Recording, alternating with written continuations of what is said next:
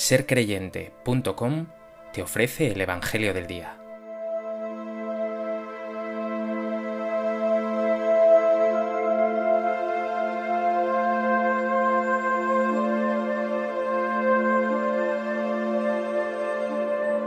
Del Evangelio de Marcos.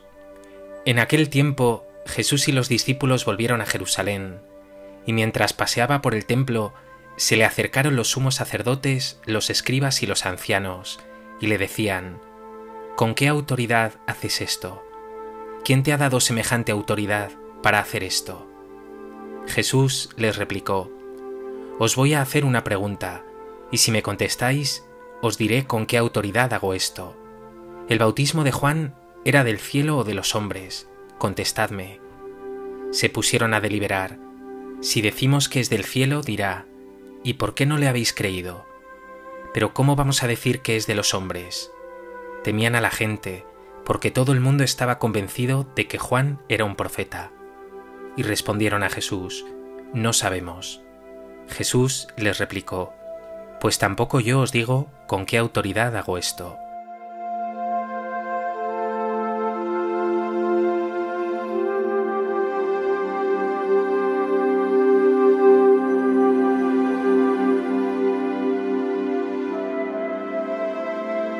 El Evangelio de hoy nos presenta a sumos sacerdotes, escribas y ancianos, guardianes de la ortodoxia, preguntar a Jesús sobre su autoridad.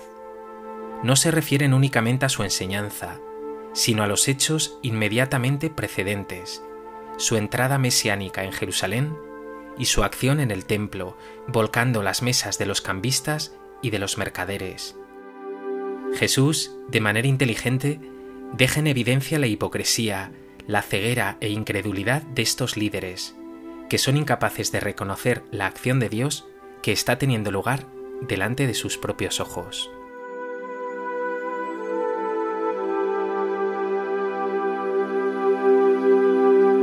A propósito de este texto del Evangelio de Marcos, me gustaría compartir contigo tres reflexiones.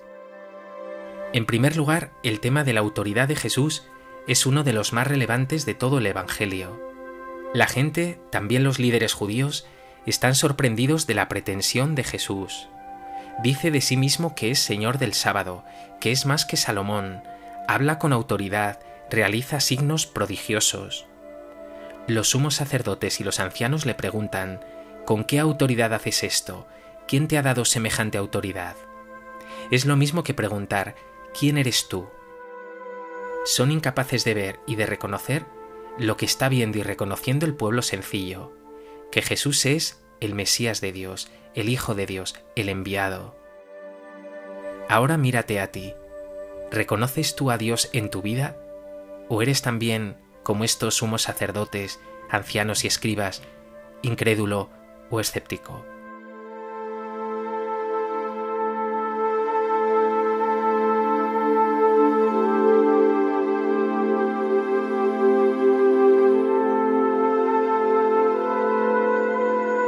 En segundo lugar, la autoridad de Jesús es infinitamente mayor y diferente que la autoridad humana.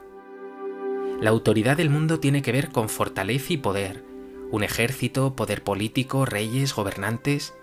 Tiene que ver con sabiduría o inteligencia humana, un científico, un filósofo, o con dinero e influencia, pienses en un rico o un poderoso. La autoridad de Jesús tiene que ver con otra cosa muy diferente, la credibilidad. Lo que dice Jesús de palabra lo muestra con sus obras. Ese gesto profético que le reprochan, es decir, la expulsión de los mercaderes del templo, tiene que ver precisamente con lo que ha enseñado de palabra, que Dios es un Padre bueno que acoge con ternura y misericordia a todos, comenzando por los últimos. Tiene que ver con eso que demuestra Jesús comúnmente con sus obras, derrochando ternura y cercanía con los más pobres y marginados y tiene que ver con su perdón y sus milagros permanentes, que liberan a las personas del pecado y de la enfermedad. Las obras de Jesús, en definitiva, dan cuenta todo el tiempo de quién es, el Hijo amado de Dios. Así lo dirá el mismo Jesús, quien me ve a mí, ve al Padre. Pero estos sumos sacerdotes, ancianos, escribas, son incapaces siquiera de reconocerlo. Llegarán a decir incluso que esas obras las realiza con el poder del príncipe de los demonios. Están ciegos. Detente un momento y piensa en ti. ¿Tienes tú esa autoridad que viene de la autenticidad, de la coherencia, de la credibilidad? ¿O tus palabras y tus obras tienen poco en común?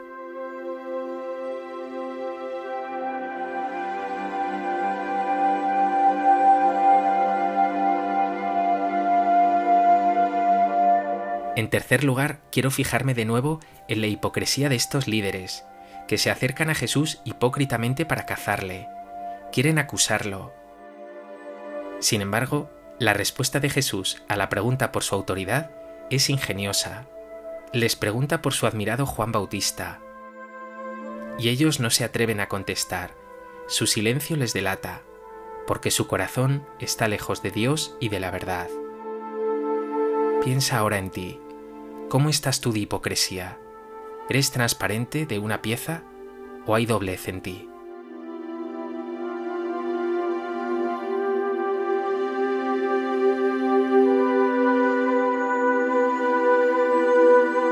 Pues que este Evangelio te ayude a abrir los ojos a la identidad de Jesús, el Hijo de Dios, el Señor, que se hace también presente en tu vida con palabras y obras seas como Él auténtico y huya siempre de la hipocresía. Jesús mío, quiero acogerte en mi vida con todas las consecuencias. Ayúdame a abandonar el escepticismo, la hipocresía y todo aquello que me impida verte en cada cosa. Lo sé bien, no hay nadie como tú, Señor. Que mi vida sea siempre testimonio de esta verdad.